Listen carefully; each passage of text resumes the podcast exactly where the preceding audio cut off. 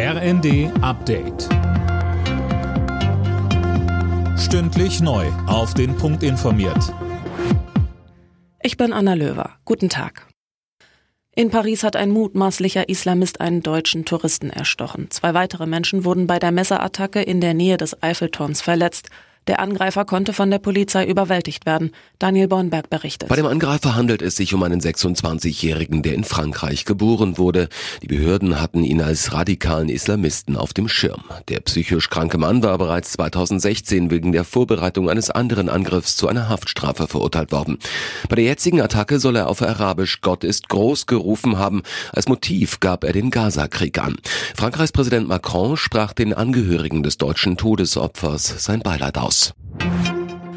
Nach dem heftigen Wintereinbruch in Süddeutschland ist inzwischen etwas Entspannung angesagt. Der Münchner Flughafen hat den Betrieb wieder aufgenommen, aber auch heute fallen hunderte Flüge aus.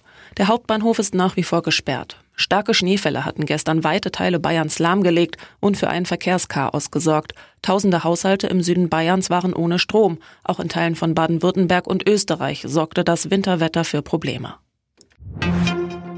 Die Deutsche Bahn war zuletzt so unpünktlich wie seit acht Jahren nicht mehr. Fast jeder zweite Zug im Fernverkehr kam im November verspätet am Zielbahnhof an, berichtet die Bild am Sonntag.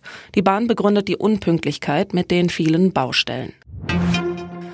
Brasiliens Präsident Lula besucht heute Berlin. Zum Auftakt steht am Abend ein Essen mit Kanzler Scholz an. Morgen wird Lula dann von Bundespräsident Steinmeier empfangen. Bei dem Besuch soll es unter anderem um Umwelt- und Klimaschutz, aber auch um die Kriege in der Ukraine und Nahost gehen.